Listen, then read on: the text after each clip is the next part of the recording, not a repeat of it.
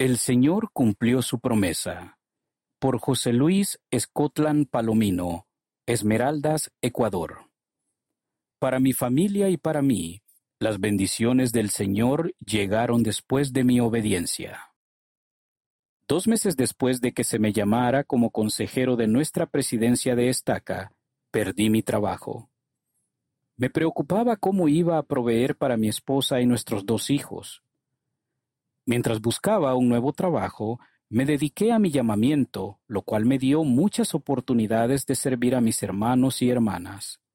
De hecho, estaba tan ocupado en mi llamamiento que mi esposa se preguntaba si había otra persona en la estaca que pudiera llevar a cabo algunas de mis asignaciones. Una noche lluviosa, justo antes de la noche de hogar, sonó el teléfono. Un hermano de la estaca que estaba gravemente enfermo necesitaba una bendición y se me pidió que fuera a verlo. Enseguida hice los arreglos para que un amigo me acompañara. Cuando llegamos, reconocí de inmediato al hermano enfermo y me sentí agradecido por la llamada telefónica.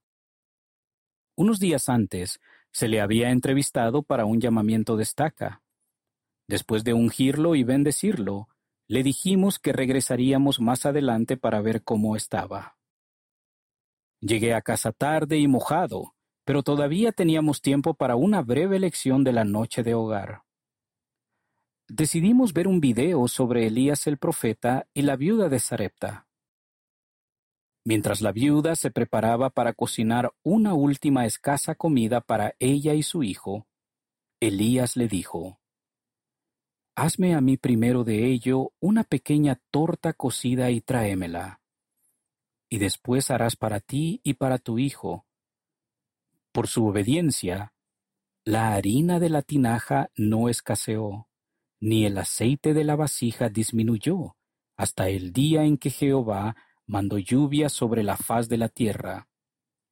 Primer libro de Reyes, capítulo 17, versículos 13 y 14.